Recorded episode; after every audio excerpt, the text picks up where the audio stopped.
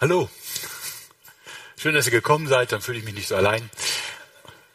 Und äh, freue mich, dass wir weitermachen mit der Offenbarung. Ich nehme an, viele waren gestern Abend auch da. Ich kann das nicht sofort so überblicken. Ähm, und ich hatte euch eingeführt in die Offenbarung als das Buch, das glücklich macht und das sich vom Alten Testament her entschlüsseln lässt. Heute geht es um Offenbarung 4, also heute Nachmittag um Offenbarung 4 eine Szene im Himmel, die wir uns mal anschauen werden. Und da kommen so richtig knackig schwere Bilder vor, wo man denkt, was soll das bedeuten? Und wir werden nochmal sehen, wie man sowas mit dem Alten Testament tatsächlich erklären kann. Trotzdem noch mal eine kleine Rückblende. Wo waren wir überhaupt gestern Abend? Ähm, hier, das ist so eine ganz grobe Struktur, wie die Offenbarung aufgebaut ist. Ihr seht hier rechts das Vorwort. Das muss natürlich für einen Theologen in Latein formuliert sein. Prolog, ja. Äh, dann kommen die sieben Briefe, die wir gestern auch angeschaut haben. Und dann der eigentliche große Visionsteil ab Kapitel 4 bis Kapitel 22. Und dann noch ein Nach Wort. Ja, ein Epilog. Das ist so die grobe Struktur. Ich zeige euch nachher auch mal die feine Struktur. Aber das erstmal nur zur Orientierung, wo wir gerade sind. Ich werde jetzt noch mal kurz was zu den sieben Gemeinden sagen und dann gehen wir in diesem Visionsteil in Kapitel 4 hinein.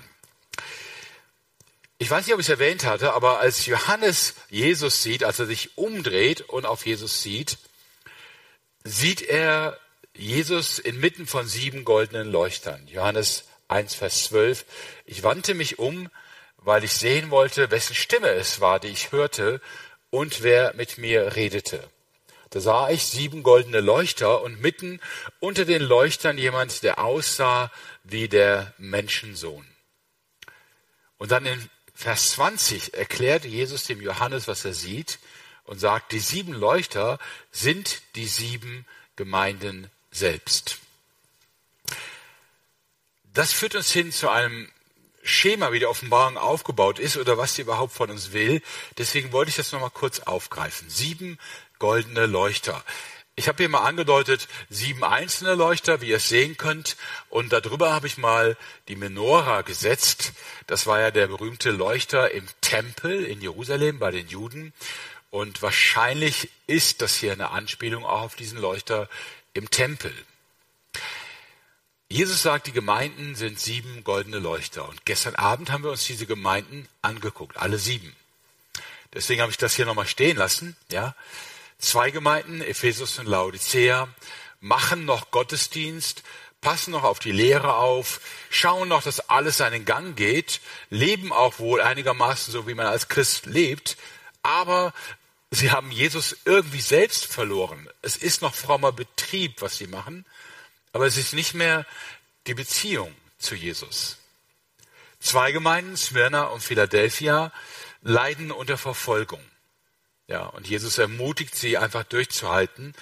Drei Gemeinden, Pergamon, Thyatira und Sardes, leben in ganz gefährlichen Kompromissen, betreiben im Grunde genommen neben ihren Gottesdiensten zumindest teilweise auch Götzendienst, leben in Unzucht. Wahrscheinlich ist gemeint, dass sie in den Tempel gehen, da mit Tempelprostituierten schlafen, an Tempelorgien oder Gottesdiensten teilnehmen und ähnliches. Im Grunde genommen ist hier keine Gemeinde ohne Probleme. Die beiden können da nichts für. Die kriegen die Probleme von außen. Die hier sind irgendwo reingerutscht und haben es gar nicht gemerkt, werden von Jesus gewarnt. Und die hier leben gefährliche Kompromisse. Und jetzt nochmal zurückgeblendet auf Kapitel 1. Alle sieben Gemeinden werden von Jesus als goldene Leuchter dargestellt. Goldene Leuchter. Und da habe ich schon drüber nachgedacht und dachte, also okay, für die beiden völlig in Ordnung. Hier vielleicht Silber oder Bronze. Und hier eher Holzleuchter. Eigentlich sind es ja Armleuchter. Goldener Leuchter, ist das nicht ein übertriebenes Bild für Gemeinden, die so tief in der Krise hängen? Also bei Sardes zum Beispiel sagt Jesus, du hast den Ruf oder den Namen, dass du lebst, du bist aber eigentlich schon tot. Ja. Wieso dann so ein mächtiges Bild und dann noch die Anspielung auf die Menora, Leuchter in der Gegenwart Gottes? das ist auch in dem Bild selber drin, Jesus wandelt unter diesen Leuchtern. Müsste man da nicht ein bisschen differenzieren? Klar, müsste man. Aber in dem Bild steckt auch eine Weisheit drin, die die ganze Offenbarung durchzieht. Nämlich, dass es in der Gemeinde zwei Realitäten gibt, zwei Wirklichkeiten. Ja.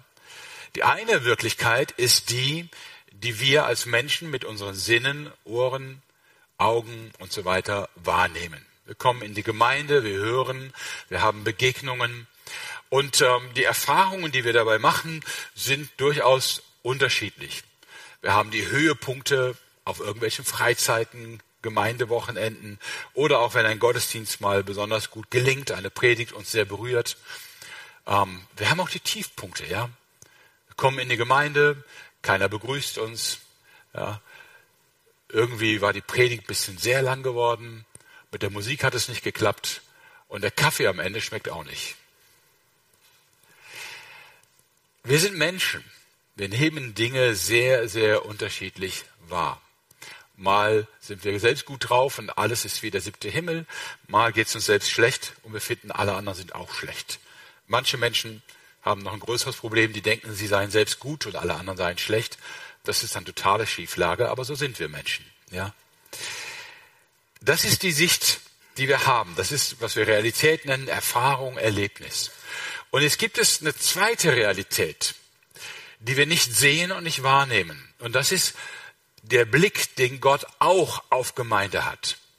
Und der ist tatsächlich, dass Gott sagt, diese Gemeinde ist ein goldener Leuchter in der Gegenwart Gottes. Oder es gibt auch andere Bilder. Sie ist der Körper von Jesus Christus. Sie ist ein Tempel des Heiligen Geistes. Sie ist eine Braut, auf die Jesus der Bräutigam wartet. Und viele andere Bilder. Und diese Realität, die können wir nicht immer wahrnehmen. Ja. Es fühlt sich für uns nicht immer so an wie ein Tempel des Heiligen Geistes. Vor allen Dingen dann nicht, wenn wir miteinander im Clinch sind, Streit haben, Konflikte, dann fühlt es sich genau nach dem Gegenteil an. Trotzdem ist aber diese Wirklichkeit auch wahr. Und wenn wir nur die eine Wirklichkeit haben, nur das, was wir sehen, dann ist Wohl und Wehe unseres Gemeindelebens von unserer Stimmung abhängig, von unserer Performance, wie wir gerade gut drauf sind, was wir gerade schaffen, äh, wie gut wir das alles gestaltet haben und so weiter. Dann ist Gemeinde nur von uns Menschen abhängig. Wir brauchen diesen zweiten Blick Gottes Perspektive. Wir müssen im gewissen Sinne die Art und Weise, wie Gott Gemeinde sieht, glauben. Diese beiden Realitäten können wir nur durch Glauben zusammenhalten.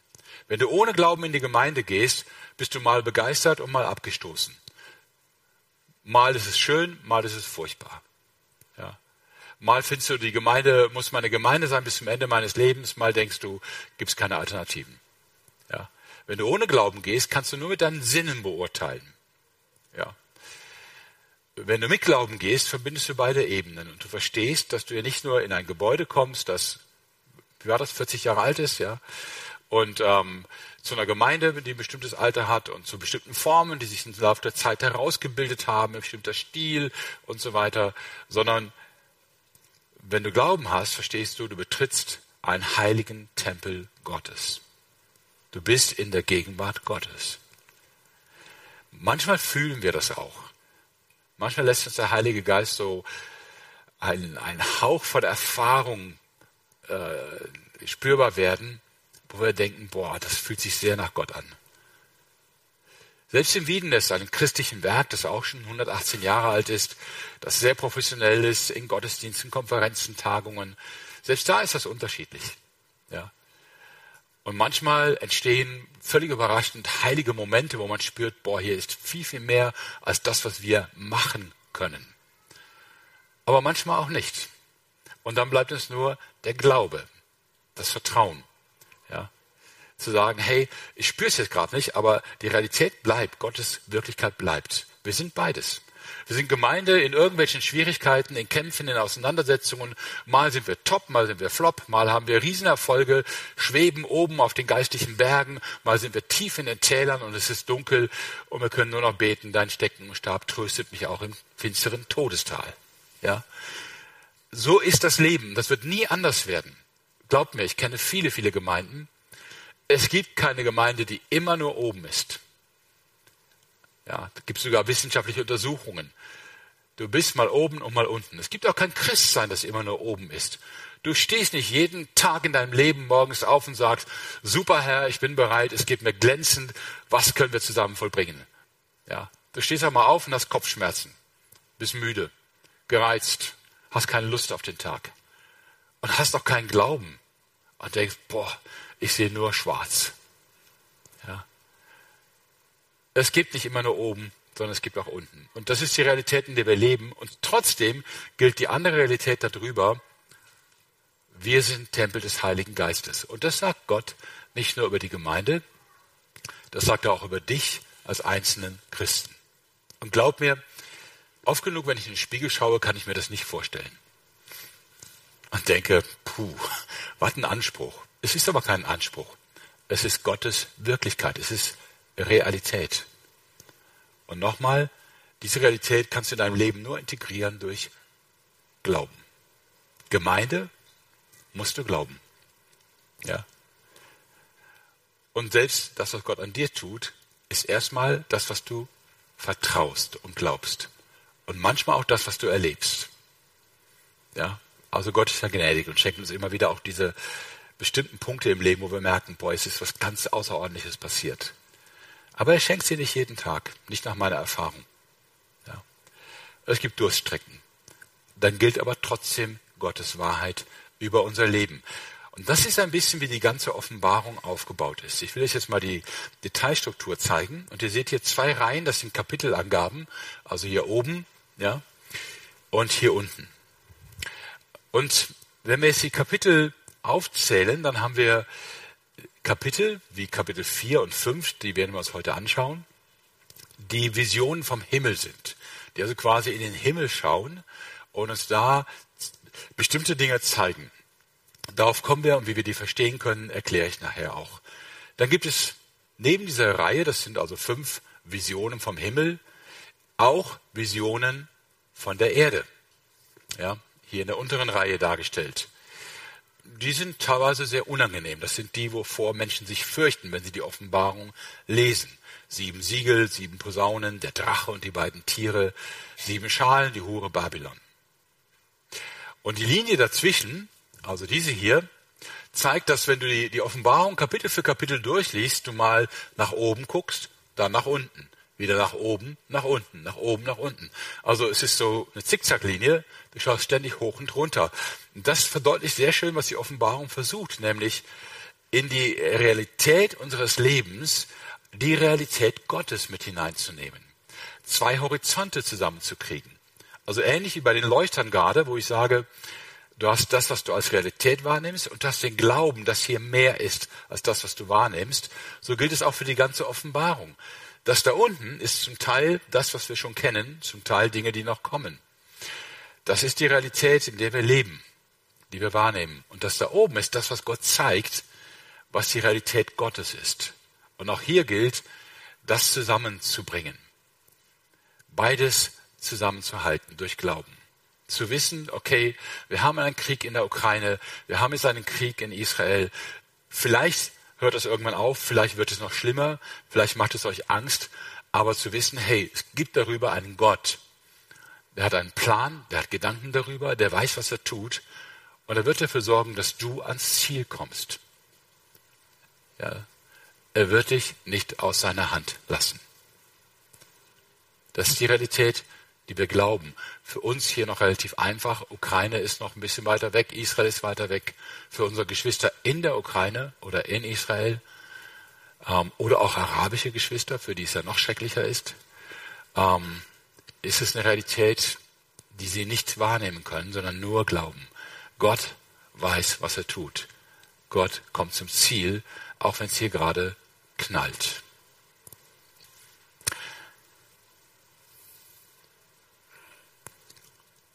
Jetzt schauen wir in dieses Kapitel. Gott und das Lamm. Das ist die Eröffnung der Vision. Damit beginnt die Visionsreihe, die ich eben zeigte, ab Kapitel 4. Und ist ein Donnerschlag, könnte man sagen, Und ich will euch versuchen, mal hineinzuführen und vor allen Dingen ein paar schwierige Bilder mit euch zu klären. Vorher aber, und das hatte ich gestern schon angekündigt, eine kleine Anmerkung dazu, wie ich auslege und warum ich das so tue, damit ihr das nachvollziehen oder auch überprüfen könnt. Und dazu lese ich uns mal den ersten Vers in Kapitel 4 in der Offenbarung. Johannes schreibt, nach diesem sah ich und siehe eine Tür geöffnet im Himmel. Und die erste Stimme, die ich gehört hatte, wie die einer Posaune, die mit mir redete, sprach, komm hier herauf, und ich werde dir zeigen, was nach diesem geschehen muss. Sogleich war ich im Geist, und siehe, ein Thron stand im Himmel, und auf dem Thron saß einer. Also Johannes hört eine Stimme, er sieht eine Tür im Himmel geöffnet, dann hört er eine Stimme, die sagt, komm hier herauf, damit ich dir zeige, was jetzt passieren wird. Was passiert mit Johannes, nachdem er das hört? Man könnte sich vom Text her vorstellen, dass er jetzt irgendwie schwebt und langsam in den Himmel hinauf schwebt, durch diese Tür durch und dann tatsächlich im Himmel ist. Johannes selber beschreibt es aber folgendermaßen, sogleich, Vers 2, Kapitel 4, Vers 2, sogleich war ich im Geist. Das ist eine Formulierung, die kennen wir auch schon aus dem Alten Testament, bei Hesekiel zum Beispiel. So beschreibt Hesekiel, wenn er eine Vision sieht, ich war im Geist. Und das heißt, Johannes schwebt nicht in den Himmel. Also es passiert nichts Körperliches im Sinne von, dass er sich bewegt oder fliegt, sondern das, was er jetzt sieht, sieht er im Geist, also in seinem Kopf. Anders gesagt, wenn Johannes jetzt diese Vision hat, haben die Menschen, die neben ihm stehen oder bei ihm sind, nichts gesehen und nichts gehört. Sondern das ist, was Johannes in seinem Kopf sieht. Eine Vision, so nennt man das. Ja? Warum ist das wichtig? Nun, Johannes beschreibt uns gleich den Himmel. Der Thron, den er sieht, ist der Thron, auf dem Gott sitzt. Und er erklärt, in welchen Farben Gott erscheint und leuchtet. Es ist aber eine Vision und nicht zwangsläufig ein reales Bild. Damit haben wir auch ein kleines theologisches Problem geklärt, denn die Bibel sagt ausdrücklich, kein Mensch kann Gott sehen und am Leben bleiben. Ja. Gott, Johannes sieht eine Vision von Gott. Er sieht nicht Gott selber. Und das heißt, die Beschreibung gleich, wie Gott aussieht, also da geht es nur um den Vergleich mit Edelsteinen, lässt keine Rückschlüsse auf die Hautfarbe Gottes zu. Entschuldigung, wenn ich das so flapsig sage, ja. Aber wenn, wenn er mit der Farbe eines grünen oder goldenen Edelsteins beschrieben wird, heißt es nicht, dass Gott grün oder golden ist oder rot oder sonst was, ja. Sondern es ist eine Vision. Warum ist das wichtig? Nun, hier wird jetzt ganz viel von dem Thronsaal beschrieben und die Frage ist, ist das jetzt quasi eine Art inneres Ölgemälde, was Johannes uns da aufmalt und sagt, so sieht es im Himmel aus? Und wenn nicht, um was geht es dann? Ich sage jetzt, Achtung, ich habe keine Ahnung, wie es im Himmel aussieht. Auch nicht aus der Offenbarung. Vielleicht sieht es ja sogar so aus, aber ich kann es aus dem Text nicht schließen. Der Text hat nicht diese Absicht, mit so einem Gemälde aufzumalen und zu sagen, das ist das, die Optik im Himmel. Ihr werdet auch später merken, wenn wir an die vier Wesen rangehen, dass das sogar hilfreich ist, das so zu verstehen. Eine kleine Abmachung, die mache ich immer mit allen, die mir zuhören. Wenn wir einmal vor dem Thron Gottes stehen werden, ja, dann dreht ihr euch nicht zu mir um und sagt, Uli, das hast du aber anders erklärt. Ich weiß nicht, wie es da aussieht. Und ich glaube auch, dass es so aussehen wird, dass es gar nicht möglich ist, es zu wissen, es sich vorzustellen oder es zu beschreiben. Ich denke, es wird unsere Fantasie sprengen in einem Maße, die wir uns gar nicht vorstellen können. Wir haben ja nur diese kleinen 3D-Dinger hier auf dem Hals, die in Raum und Zeit denken. Wie es außerhalb von Raum und Zeit bei Gott aussieht, ich glaube, das kann keiner sich ausmalen. Von daher wichtig, das hier ist also erstmal ein Bild. Und das heißt, es geht um Bedeutung und nicht um Vorstellung und Fantasie und Ölgemälde. Ja? Zweite Vorbemerkung. Auch das jetzt hat mit der Auslegungsmethodik zu tun. Johannes schreibt am Ende des ersten Jahrhunderts. Und ähm, in diesem Zeit, ich hatte es gestern schon gesagt, lebte ein Kaiser namens Domitian. Und das, das Ganze für den Menschen im ersten Jahrhundert erstmal mit seiner Situation zu tun hat, war den Menschen schon klar, wenn Johannes sagt, ich sah einen Thron im Himmel und auf dem Thron saß einer. Das Wort Thron kommt in der Offenbarung, Entschuldigung, habe ich, doch, habe ich richtig geschrieben, genau, kommt in der Offenbarung 40 Mal vor. Im ganzen übrigen Neuen Testament kommt es noch 27 Mal vor.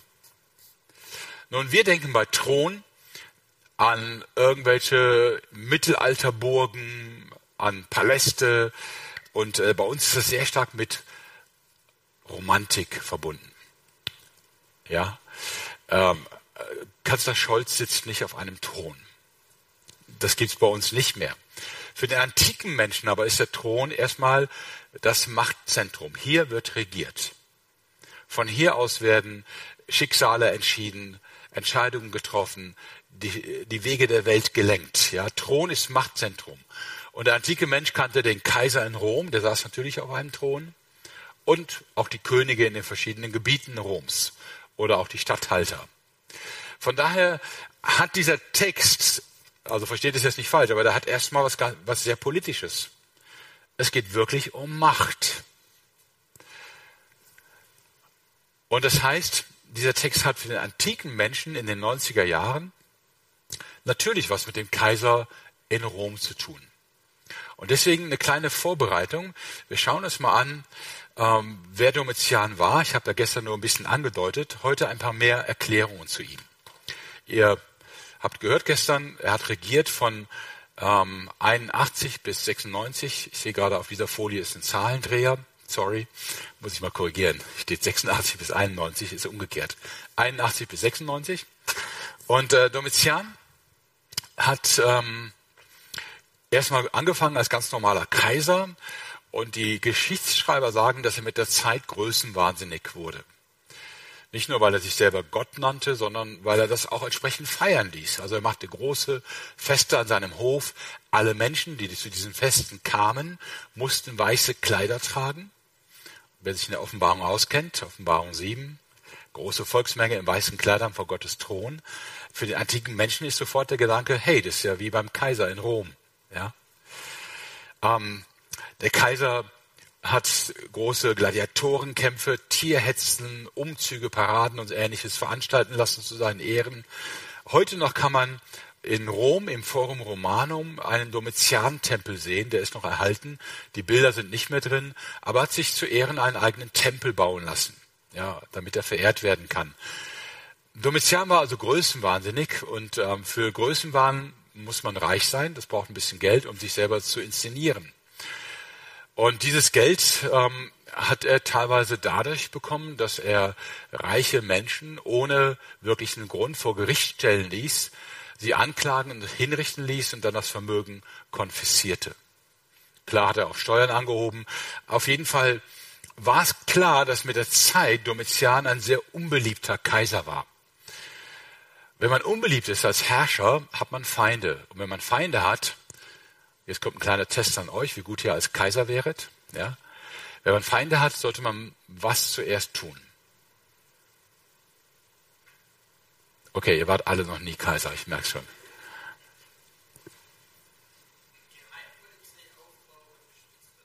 Ja, perfekt.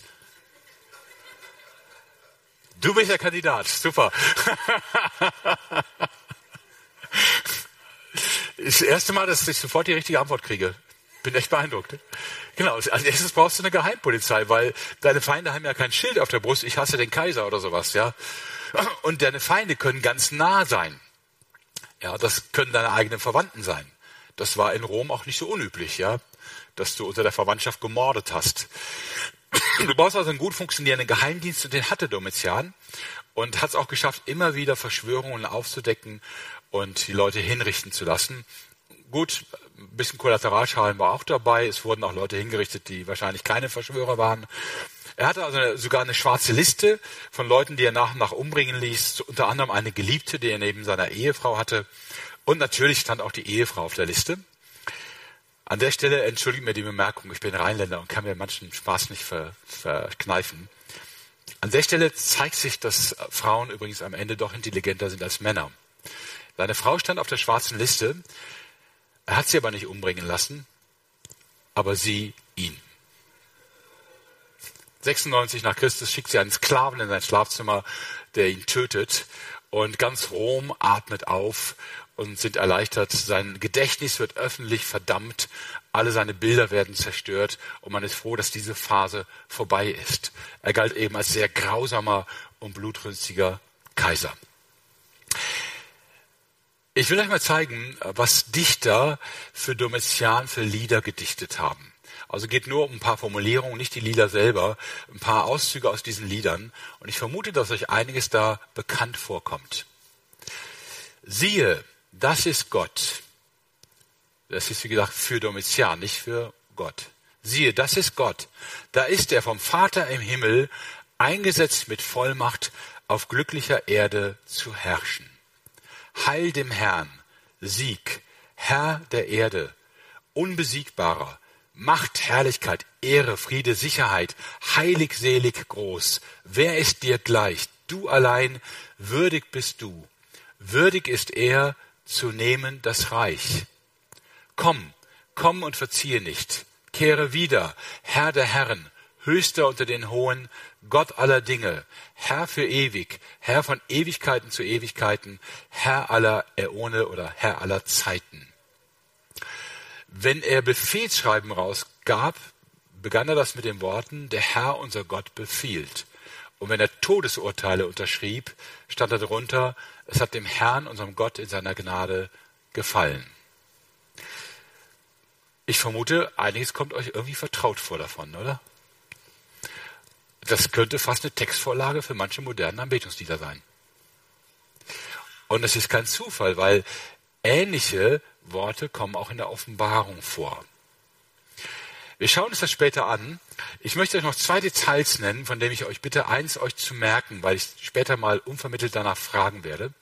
Und zwar hatte Domitian auch Tiere in seinem Palast, die, wenn die Feste gefeiert wurden, zeigten, dass sie Domitian verehren. Es gab einen Elefanten, der in die Knie ging vor Domitian.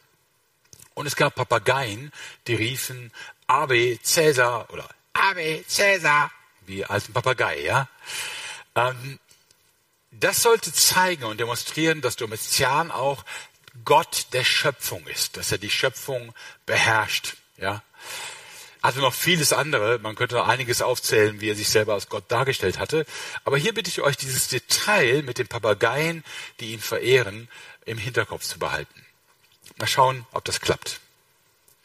Wir schauen jetzt wieder in den Text rein, in Kapitel 4, und äh, möchten vor allen Dingen jetzt mal anschauen, was für Wesen sind in diesem Thronsaal. 4 Vers 6, und da heißt es, vor dem Thron war es wie ein gläsernes Meer, gleich Kristall. Und inmitten des Thrones und rings um den Thron vier lebendige Wesen, voller Augen vorn und hinten. Und das erste lebendige Wesen war gleich einem Löwen. Und das zweite lebendige Wesen gleich einem jungen Stier. Und das dritte lebendige Wesen hatte das Angesicht wie das eines Menschen. Und das vierte lebendige Wesen war gleich einem fliegenden Adler. Und die vier lebendigen Wesen hatten, eines wie das andere, je sechs Flügel und sind ringsum und inwendig voller Augen. Und sie hören Tag und Nacht nicht auf zu sagen, heilig, heilig, heilig, Herr Gott Allmächtiger, der war und der ist und der kommt. Und diese vier Wesen, die wollen wir jetzt mal verstehen. Was ist das? Oder wer ist das? In der Kirchengeschichte hat man sehr bald eine Interpretation angenommen, die ihr vielleicht schon mal in Kirchen gesehen habt. Die wird sehr oft dargestellt, nämlich die vier Wesen als Bilder für die vier Evangelien. Hier in dem Kirchenfenster ist nicht ganz so leicht zu erkennen, ist es oben links ähm, der Mensch, für Matthäus, daneben der Löwe für Markus, der Stier für Lukas und der Adler für Johannes. Ehrlich gesagt weiß ich nicht ganz genau, wieso man meint, dass dieses jeweilige Tier zu dem Evangelium passt. Die Kirchenväter aber haben, als das Neue Testament entstand, ein bisschen die Diskussion versucht zu lenken, warum brauchen wir eigentlich vier Berichte vom Leben Jesu? Warum viermal? Ja. Sehr interessante Diskussion. Ich bin unendlich dankbar, dass Gott uns vier Perspektiven gibt, das Leben Jesu zu sehen. Ich finde es ein Riesenreichtum. Ja.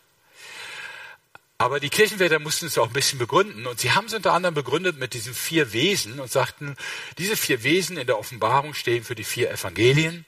Und damit ist es richtig, dass wir vier Evangelien im Neuen Testament haben. Ein schöner Gedanke und auch ein verständlicher Gedanke, aber er erklärt fast nichts aus dem Text und hat auch nicht viel mit dem Text zu tun. Ja.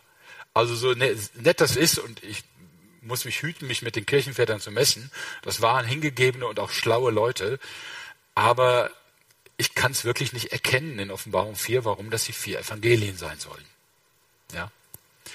Und das heißt, wir gehen jetzt den Weg, den wir gestern schon vorgezeichnet haben. Wir schauen, wo finden wir denn Parallelen zu diesen vier Wesen im Alten Testament. Es gibt zwei Stellen, eigentlich sogar noch ein bisschen mehr, aber es reichen uns zwei Stellen, an denen wir Parallelen finden. Nämlich in Hesekiel, in Kapitel 1 und eben auch in Kapitel 10 und 11 und in Jesaja in Kapitel 6. Und da schauen wir jetzt mal kurz rein und versuchen zu verstehen, was da gesagt wird. Und nachher müssen wir das alles mal zusammenfassen und schauen, was ist jetzt die Bedeutung. Wir fangen mal bei Hesekiel an. Ezekiel lebte im siebten und sechsten Jahrhundert vor Christus. Er wurde zusammen mit äh, einigen äh, 10.000 anderen 605 vor Christus deportiert. Also er lebte in Jerusalem, er kam aus dem Geschlecht der Priester.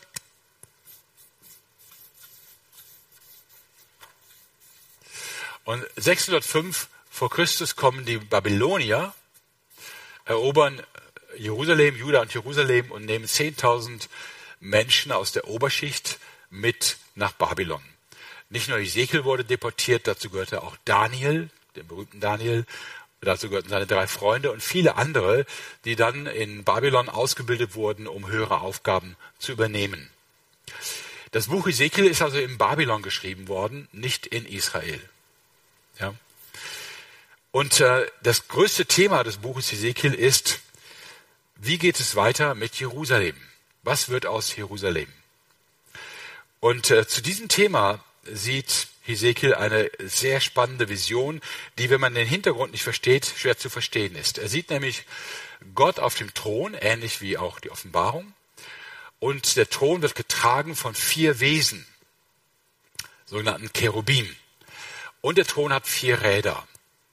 Und dieses Bild von einem Thron mit vier Wesen, die ihn tragen und vier Rädern, äh, das wird dann in Kapitel 10 und 11 erläutert in Ezekiel. Das geht dahin, dass der Thron anfängt sich zu bewegen und dann den Tempel verlässt in Richtung Osten. Das ist das Bild in drei Kapiteln entfaltet und das war für den Juden klar, was gemeint ist.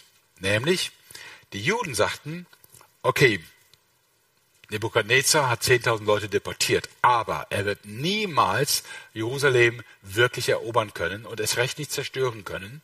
Warum? Weil Gott hier im Tempel wohnt. Und wenn er es wagt, den Tempel zu betreten, wird Gott ihn vernichten. Die haben das teilweise fast beschwörend gesagt, kann man bei Jeremia nachlesen. Der Tempel des Herrn ist dies. Hier kann niemals Nebukadnezar einen Sieg erringen. Und dann schickt Hesekiel aus Babylon einen Brief und zeigt dieses Bild. Das Bild von Gott, der auf einem Thron mit Rädern sitzt und plötzlich bewegt sich der Thron und verlässt den Tempel. Und die Botschaft ist, ihr verlasst euch darauf, dass Gott den Tempel schützt. Gott ist nicht mehr da. Übrigens, für alle Bibelkenner, der Thron verlässt den Tempel in Richtung Osten. Was lag im Osten von Jerusalem? Laut bitte? Äh, nee, viel, viel weiter, 1000 Kilometer. Babylon. Gott zieht nach Babylon. Gott in Babylon? Habt ihr da schon mal was von gehört? Dass Gott in Babylon tätig ist, dass er was tut in Babylon? Wo findet sich das in der Bibel? Im Buch Daniel. Ja? Das Stammbild des Nebukadnezar, Daniel im, äh, in der Löwengrube, die drei Freunde im Feuerofen. Das alles ist in Babylon, die Schrift an der Wand. Ja? Gott handelt in Babylon. Aus dieser Zeit gibt es keinerlei Berichte, ob Gott irgendwas in Israel getan hat. Gott ist weg. Gott ist natürlich allgegenwärtig, gar keine Frage. Aber für die Menschen, um das zu verstehen, äh, Gott schützt Jerusalem nicht mehr. Und das führt tatsächlich dann im Jahre 587 vor Christus dazu, dass Nebukadnezar Jerusalem erobert und auch zerstört mit seinem Tempel. Das ist also Ezekiels Aufgabe, keine schöne Aufgabe, das werden wir uns später auch nochmal anschauen. Diese Botschaft war schwer zu schlucken, im wahrsten Sinne des Wortes.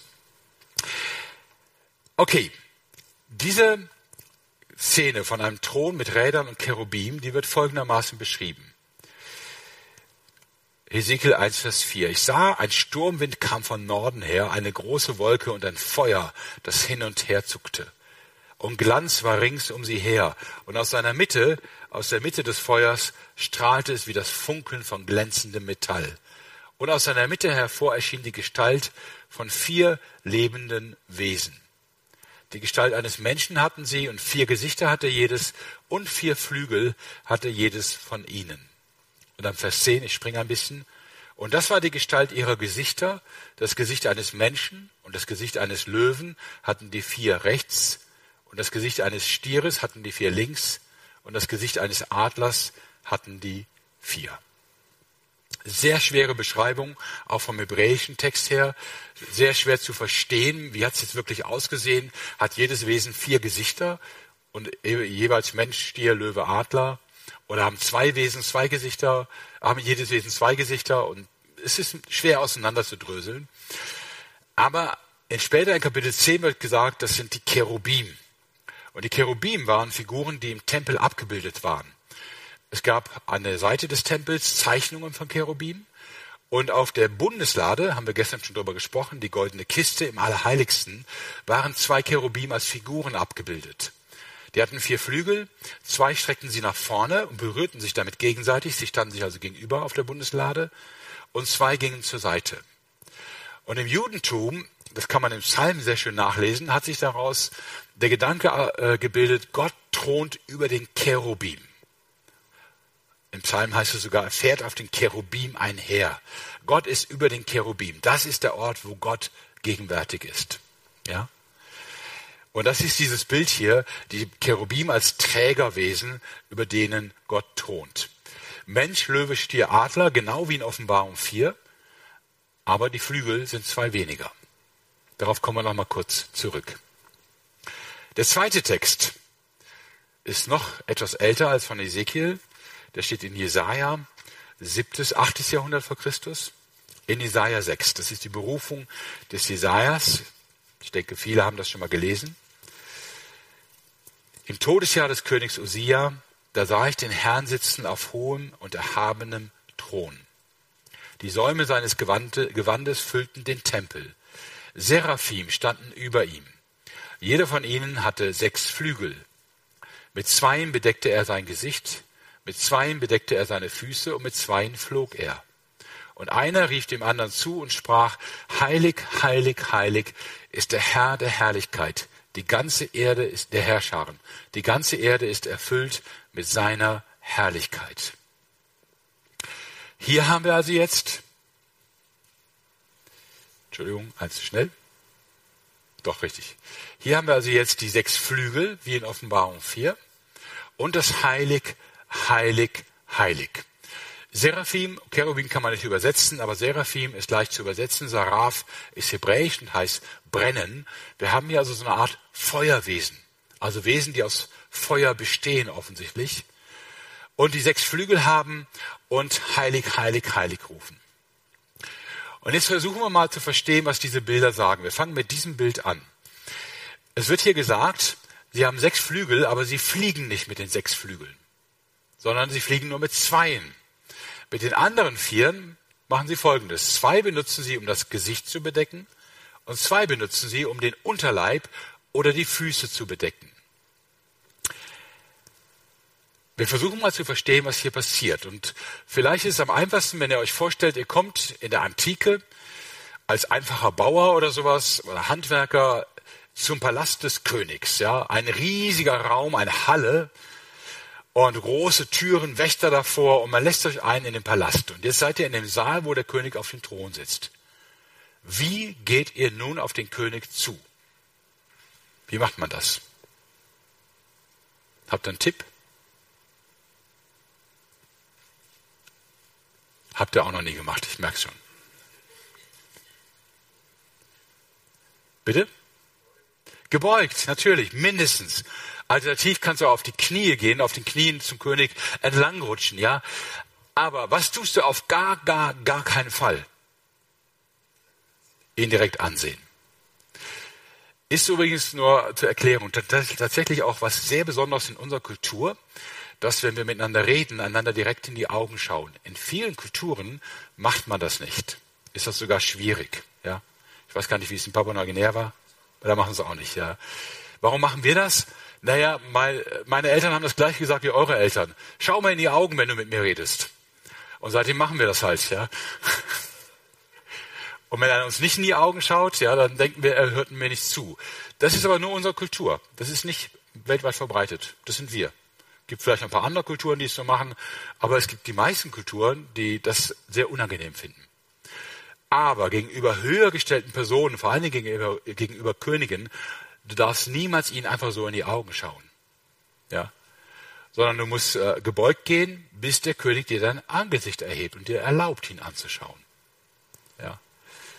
Und das drücken diese Seraphim aus, Feuerwesen, die wahrscheinlich riesig groß sind, mächtig, vor denen Jesaja so dermaßen erschrickt, dass er schreit, Hilfe, ich bin verloren, ich bin ein Sünder. Ja. Die drücken das aus, indem sie zwei Flügel vors Gesicht halten. Sie fliegen direkt vor Gott, rufen heilig, heilig, heilig und wagen es gleichzeitig nicht, ihn anzusehen. Ja. Also äußerster Respekt, den sie ausdrücken. Jetzt die Flügel, mit denen sie die Füße bedecken. Das ist jetzt noch etwas schwerer für uns zu verstehen. Warum bedecken sie den Unterleib? oder die Füße. Wenn man den Orient kennt, weiß man, die Füße gelten als unrein, aus gutem Grund. Ja. Äh, die Menschen liefen damals nicht mit Schuhen rum, sondern meistens barfuß oder mit offenen Sandalen. Die Straßen waren nicht geteert, sondern oft einfach nur Schlammstraßen, die bei Regen vor allen Dingen sehr schmutzig waren. Man musste, wenn man in ein Haus kommt, vor allen Dingen, wenn man zu Tisch liegt, unbedingt die Füße waschen, ja, weil das sonst sehr unanständig, sehr unhygienisch war. Füße gelten als unrein. Das gilt übrigens in vielen orientalischen Ländern und auch in asiatischen Ländern bis heute. Die Unreinheit der Füße. Ähm, zum Beispiel in vielen Kulturen, nur als Warnung, wenn ihr andere Kulturen besucht, ist es sehr unhöflich, wenn man jemandem die Fußsohle entgegenstreckt. Zum Beispiel, wenn man auf dem Boden sitzt oder die Beine übereinander schlägt. Ja? Ähm, wer unsere Kultur kennt, weiß, dass wir das nicht böse meinen. Wer sie nicht kennt, denkt, was ist hier los? In Pakistan war eine der schwersten Formen der Beleidigung, wenn du jemanden beleidigen wolltest, indem du einen Schuh nimmst, entweder den ausziehst oder du nimmst einen aus der Tasche und jemandem die Schuhsohle zeigst. Das war schlimmer als der Stinkefinger. Wirklich, ja. Meine Kollegin hat das mal gemacht, weil in den Basaren in Pakistan erkennt man deutsche Frauen, auch wenn die so angezogen sind wie pakistanische, einfach am Gang, ja.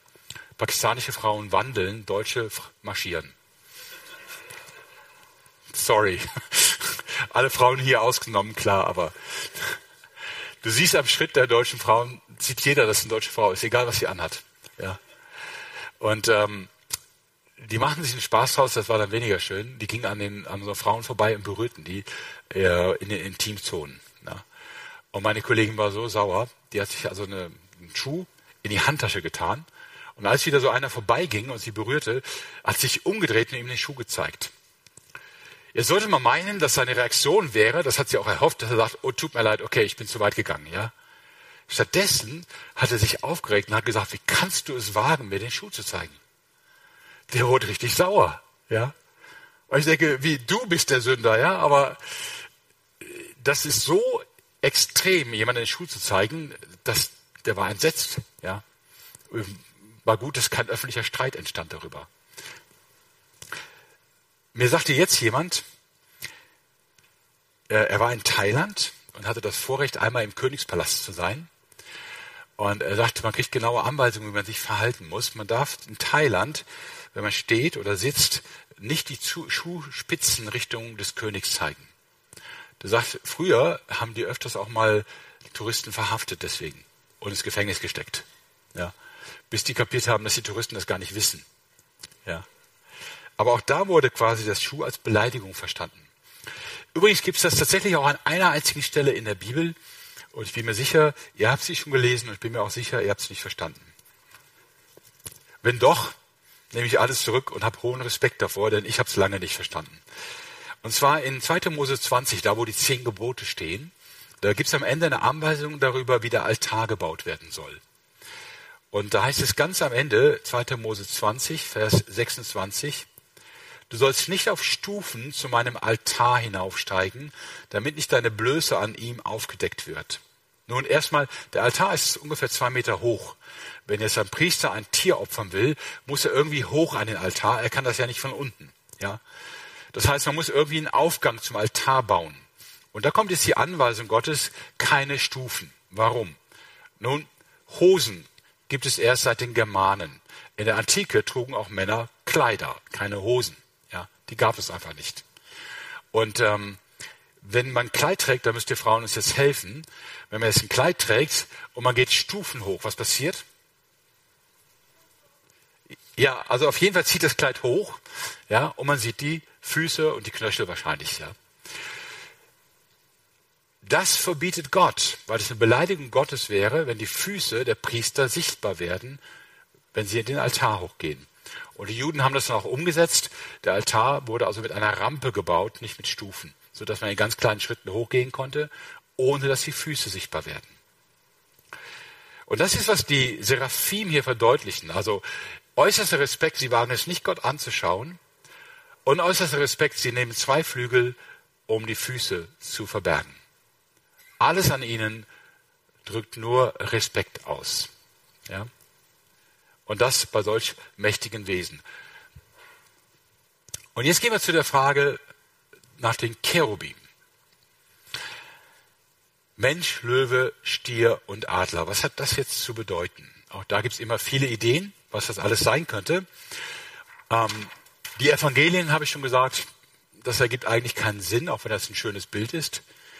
Von daher fragen wir mal, was verbindet denn diese vier Figuren? Welche ähnliche Eigenschaft haben alle vier Figuren? Und der Einfachheit halber fangen wir mal mit dem Löwen an. Wofür steht der Löwe?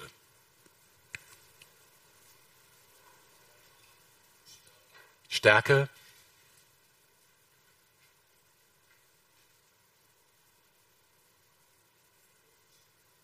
Laut bitte? Majestätisch, genau. Wie nennt man ihn denn? König der Tiere, nicht übrigens König der Löwen. Nur für die, die jetzt zu sehr vom Film herkommen. Ne? Warum König? Nun, das liegt tatsächlich an seiner Majestät und Stärke, wobei er ist ja gar nicht das stärkste Tier, vielleicht auch nicht das gefährlichste, auch nicht das größte. Ja? Aber tatsächlich, der Löwe lebt ja in der Steppe, also im offenen Gelände, flachen Gelände. Und ähm, der Löwe ist das einzige Tier, soweit ich weiß, das einzige Tier, das in der offenen Steppe, also sichtbar für alle, schläft. Für jedes andere Tier ist das extrem gefährlich. Aber der Löwe, gut mit seinem Rudel, aber er schläft in der offenen Savanne, alle sehen ihn und keiner wagt es hinzugehen und mal am Schwanz zu ziehen, um zu sehen, wie er reagiert. Ja, macht man nicht. Der Löwe ist souverän. Und dieses Majestätische, das wirkt einfach königlich, deswegen König der Tiere. Für alle, die es interessiert, wisst ihr, wie lange ein Löwe am Tag schläft? Bis zu 20 Stunden. Bitte nicht neidisch werden. Für die Männer noch, wisst ihr, wer das Essen dabei schafft beim Löwen? Okay. Ich wollte es nur erwähnt haben. Wir sind keine Löwen. Also Löwe steht für Majestät, für König. königlich sein. Adler,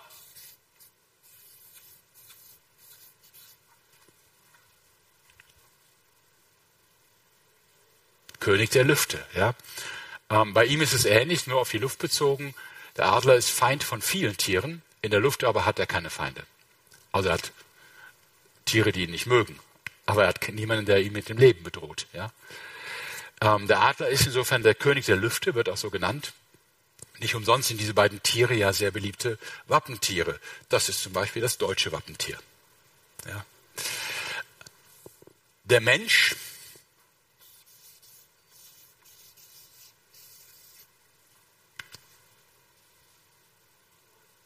Krone der Schöpfung, Herrscher der Schöpfung.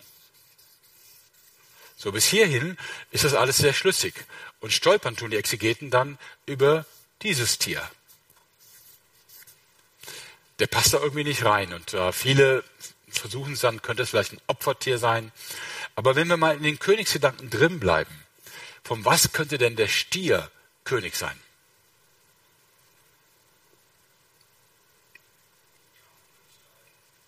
Ja, das wären so, ist auch seine Auszeichnung, klar. Aber von wem könnte er König sein, ja? Bitte? Ja, bist nah dran. Hm, ja. Naja, ganz einfach. König der Haustiere.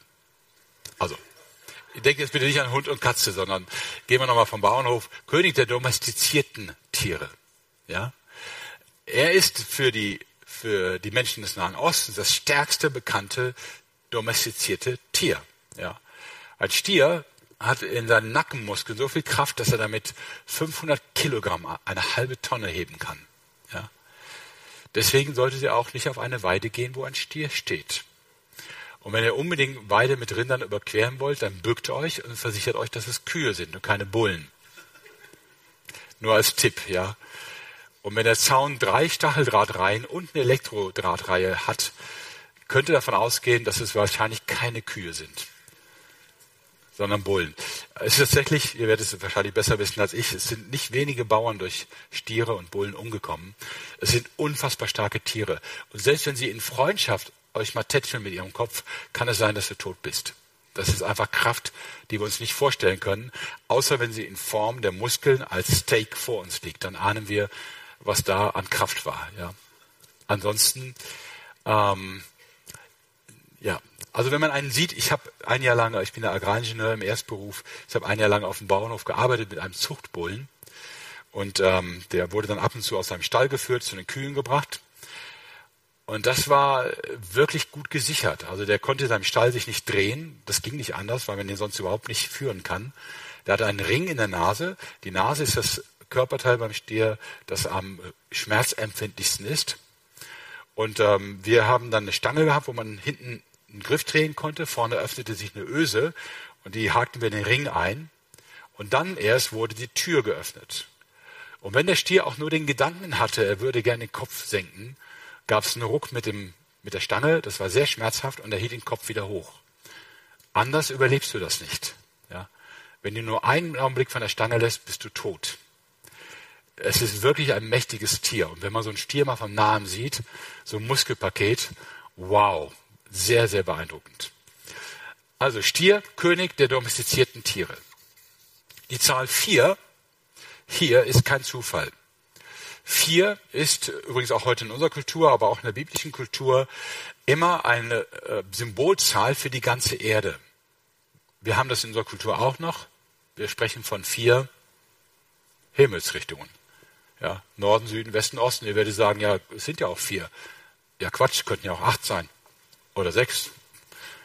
Das ist, äh, haben wir festgelegt, dass es vier sind. Aber warum?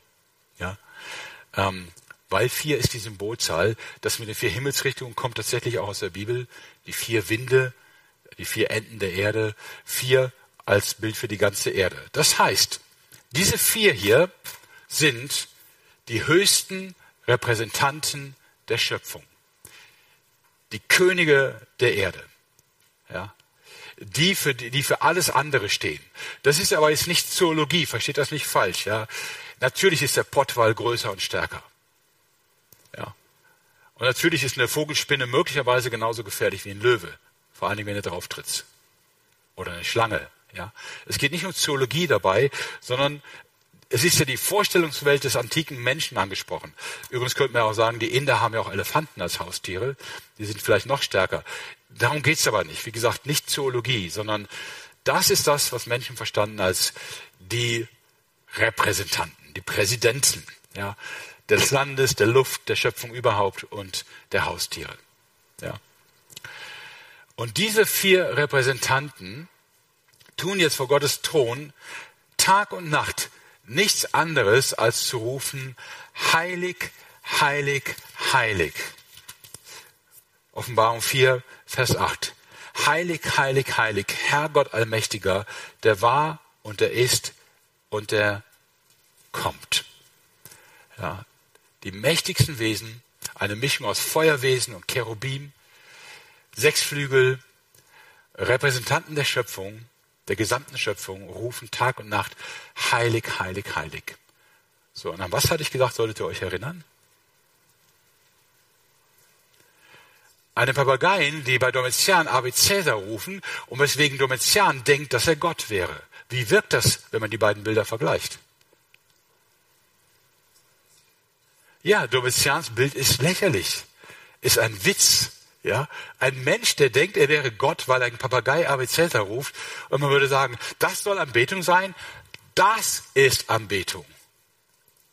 Ja, und Domitian ist lächerlich. Es ist fast wie ein Spott auf Domitian. Gleichzeitig aber zeigt es, wie sehr Gott aller Ehre würdig ist. Ja, so sehr, wie wir uns das nicht vorstellen können. Und wie wenig ein Mensch Recht hätte, Gott diese Ehre streitig zu machen. Es ist nicht mehr als ein Witz. Ja.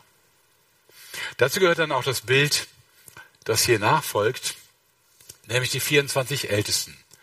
Wenn die lebendigen Wesen Herrlichkeit und Ehre und Danksagung geben werden, dem, der auf dem Thron sitzt, der da lebt von Ewigkeit zu Ewigkeit, so werden die 24 Ältesten niederfallen vor dem, der auf dem Thron sitzt, und den anbeten, der von Ewigkeit zu Ewigkeit lebt und werden ihre Siegeskränze niederwerfen vor dem Thron und sagen, du bist würdig, unser Herr und Gott, die Herrlichkeit und die Ehre und die Macht zu nehmen, denn du hast alle Dinge erschaffen und deines Willens wegen waren sie und sind sie erschaffen worden.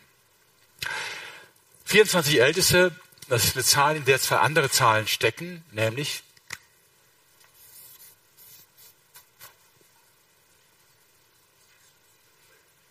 sechs und vier, Zweimal zwei, zweimal, zweimal zwölf. Ja. Nehmen wir doch die. Was sind Älteste? Ähm, Älteste waren im Alten Testament die Stammesführer der zwölf Stämme. Also Menschen, die auch schon ein gewisses Alter hatten, aber die vor allen Dingen Autorität hatten und Respekt hatten und die für die Stämme äh, die Anliegen der Stämme vor den König oder vor den Richter gebracht haben. Also vor allen Dingen später bei den Königen. Ja. Und umgekehrt, die Ältesten waren die, die im Auftrag des Königs den Stämmen sagten, was der Befehl ist. Ja. Ähm, das waren also auch so eine Art Repräsentanten ihrer Stämme. Zweimal zwölf deutet also hin auf die zwölf Stämme Israel, beziehungsweise deren Repräsentanten. Und natürlich auf die zwölf Apostel. Warum? Jesus hat, als er seine Jünger auswählte, nicht einfach irgendwelche Jünger ausgewählt und dann abends gesagt, lass mal durchzählen, dass wir nicht zwischendurch einen verlieren, wie viel sind wir denn? Sondern zwölf war ein Programm. Und es war Absicht. Es war eine direkte Anspielung auf das hier. Jesus machte deutlich, mit mir geht die Geschichte Israels weiter. Und mit diesen zwölf Jüngern geht sie weiter. Hier wird sie fortgesetzt. Ja. Die zwölf Apostel mussten sein. In Apostelgeschichte 1 ähm, reden die Apostel darüber, dass ja einer, der Judas Iskariot, des tot ist und sie nur noch elf sind. Und sie haben zwei potenzielle Kandidaten, die sie dazu nehmen könnten, dann wären sie 13. Machen sie aber nicht, sondern sie werfen das los und nehmen einen von ihnen, weil es um die Zahl geht. Zwölf, die Symbolzahl. Man könnte auch sagen, zwölf ist die Zahl des Volkes Gottes. Also, wenn ihr in der Offenbarung auf die zwölf trefft, wisst ihr, es geht irgendwie um das Volk Gottes. In Offenbarung 21, in Vers 12 und in Vers 14 kommen beide nebeneinander vor. Da wird die Stadt, das neue Jerusalem beschrieben. Und da heißt es in 21, Vers 12, Sie hatte eine große und hohe Mauer und hatte zwölf Tore und an den Toren zwölf Engel und Namen darauf geschrieben, welche die Namen der zwölf Stämme der Söhne Israels sind. Und dann ein Vers weiter, Vers 14. Die Mauer der Stadt hatte zwölf Grundsteine und auf ihnen zwölf Namen der zwölf Apostel des Lammes. Zweimal zwölf. Und das Bild ist jetzt ähnlich wie bei den Wesen, die die höchsten Repräsentanten der Schöpfung sind. Hier die höchsten Repräsentanten des Volkes Gottes. Und was machen die? Immer wenn die Wesen rufen heilig, heilig, heilig, was sie Tag und Nacht tun, nehmen sie ihre Siegesgrenze, heißt es, also ihr Ehrenzeichen für das, was sie getan und gelebt haben, nehmen es und werfen es Gott vor die Füße und sagen, dir alle Ehre. Ja, im Angesicht von Gott wird keiner mehr darüber nachdenken, wie viel Ruhm und wie viel Ehre er kriegt, sondern wir werden die Sehnsucht haben, Gott alles zu geben, weil er so unfassbar beeindruckend, flashing sein wird. Ja. Wir werden sowas von staunen, dass wir sagen, wir möchten einfach nur noch hier sein und Gott anschauen und nichts mehr für uns selbst. Ja, sie gehen auf ihre Knie, werfen die Siegesgrenze hin und sagen, dir alle Ehre und Macht und Herrlichkeit. Jetzt noch ein paar Anmerkungen, um das Ganze richtig zu sortieren. Ja, also, wie gesagt, für den Menschen damals ganz klar, wenn du in Versuchung bist zu denken, Domitian könnte ja vielleicht auch Gott sein. Und vielleicht ist es ja okay, ihm auch anzubeten. Dieses Bild stellt klar, mach dich nicht lächerlich. Das, was Domitian da versucht, hat überhaupt nichts damit zu tun, dass er Gott wäre. Auch nicht ansatzweise. Du willst wissen, was Anbetung ist. Das ist Anbetung. Jetzt gibt es manche Menschen, die lesen das und sagen, boah, Tag und Nacht und immer das Gleiche. Und das eine Ewigkeit lang ergibt ziemlich viel. Entschuldigt, es ist immer ein bisschen spöttisch, aber es ist nicht so gemeint. Ich sage es nochmal, ich habe auch schon mal gehört, dass es vorkommt, dass ein Moderator nach einem gerade ausgerechnet ziemlich langweiligen Gottesdienst sagt, und so werden wir in Ewigkeit Gott anbeten. Und ich fürchte, dass mancher jetzt dann überlegt und denkt, okay, dann muss ich nochmal gucken, ob ich das überhaupt will, ja. Aber wir sind in einer Vision. Ich habe es extra erklärt, es sind Bilder. Und es das heißt nicht, dass genau das für immer die Tätigkeit aller Christen im Himmel sein wird. Wenn es das wäre, wäre es gut und wir würden es nicht bereuen. Aber es kann auch völlig anders sein. Und ich will das kurz erläutern, ohne dass ich mich jetzt über den Text erhebe oder lustig mache, darum geht es mir gar nicht, sondern nur erläutern, dass das auch nicht funktioniert mit dem Text. Also die vier Wesen rufen heilig, heilig, heilig. Die Ältesten fallen nieder auf ihre Knie, nehmen ihren Siegeskranz, werfen sie Gott vor den Thron und äh, rufen Macht, Ehre, Herrlichkeit und so weiter. Theoretisch würden sie danach aufstehen, sich die Knie sauber machen, zu Gottes Thron gehen, sagen, Entschuldigung, ich muss in die nächste Runde den Siegeskranz zurückholen. Versteht ihr? Das macht überhaupt keinen Sinn zu denken, dass wir eine Art Endlosschleife, Loop hätten. Sondern es ist einfach nur der Versuch, was er gar nicht geht, in menschlichen Worten auszudrücken, was für eine fantastische Anbetung im Himmel sein wird. Wie sie sein wird, das können wir nicht wissen. Und ob das nur Singen und Beten ist, ob es vielleicht sogar Arbeiten ist, ja, also wenn Arbeiten nicht sinnlos ist und zum Ziel führt, ist es vielleicht auch nicht so frustrierend, wie mancher es empfindet. Arbeit kann was sehr Schönes sein, ja. Ähm, keine Ahnung. Ich weiß es nicht, ja. Wir werden uns überraschen lassen müssen. Es ist ein Bild. Wir sind in einer Bilderwelt.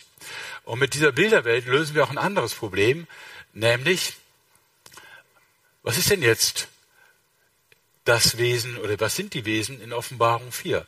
Sind das jetzt Cherubim oder sind das Seraphim? Oder ist das eine dritte Sorte?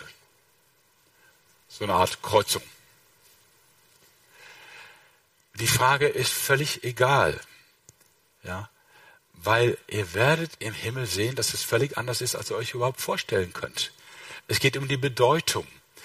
Und hier fasst Jesus für Johannes in der Vision, fasst Jesus quasi die zwei Wesen in der Nähe Gottes zusammen zu einem Wesen. und macht damit die Sache noch größer, noch mächtiger, noch gewaltiger. Wie das aber tatsächlich aussieht, ist überhaupt nicht wichtig. Es ging nicht um ein Ölgemälde hier. Ja? Und deswegen ist es auch nicht schlimm, dass wir das gar nicht entscheiden können, auch nicht sagen können, ob es ein drittes Wesen ist. Lasst euch überraschen. Aber haltet in der Erinnerung, was Anbetung ist. Und die letzte Frage, vielleicht hättet ihr die auch gestellt, und nochmal zurückzukommen auf den Text, wieso haben diese Wesen überall Augen? Ja, das war eine Beschreibung.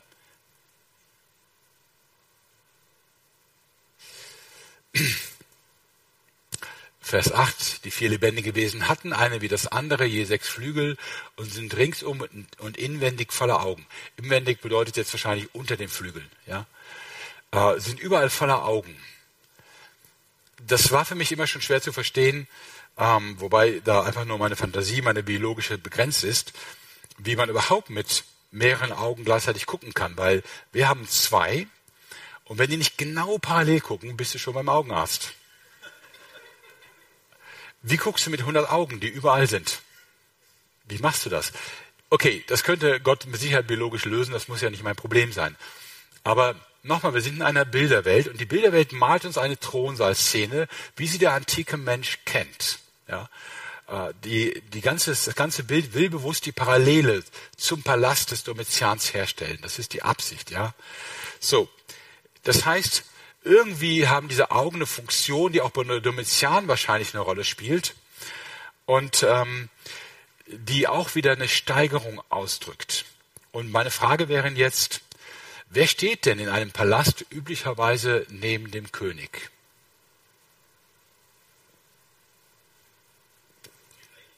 Die Leibwache, ganz genau. Was macht die Leibwache? Ja, Ganz genau. Könnt ihr auch heute noch wunderbar sehen, wenn ihr mal den Kanzler oder irgendeine prominente Persönlichkeit im Fernsehen seht. Ähm, woran erkennt man seine Leibwächter? Also sagt jetzt bitte nicht an den Kabel am Ohr, das war früher mal, ja. Das ist heute wesentlich geschickter. Und auch nicht an der schwarzen Krawatte, kann sein, aber woran erkennt man sie? Genau.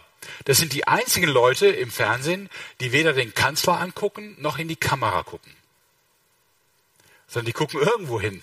Ja, und dann weißt du sofort, aha, Leibwächter. Das ist die Funktion eines Leibwächters, gucken. Übrigens, wenn er seine Aufgabe gut macht und abschreckend wirkt, wird er 30, 40 Jahre lang nichts anderes machen als gucken. Tatsächlich, da kann er trainieren, wie er will, aber das ist ja gerade der Sinn. Er soll ja verhindern, dass sowas passiert. Äh, er kann schießen, er kann kämpfen, ringen, aber wenn es gut läuft, macht er es nie, sondern das Einzige, was er sein Leben lang gemacht hat, war gucken. Und das ist hier angedeutet. Domitian hat sicherlich mächtige Wachen neben sich, wahrscheinlich Bodybuilder oder sonst was. Gott hat diese unfassbar beeindruckenden Wesen mit Augen überall. Die Wachen von Domitian haben zwei Augen. Diese haben hunderte, tausende von Augen überall. Auch wieder die Steigerung in dem Bild.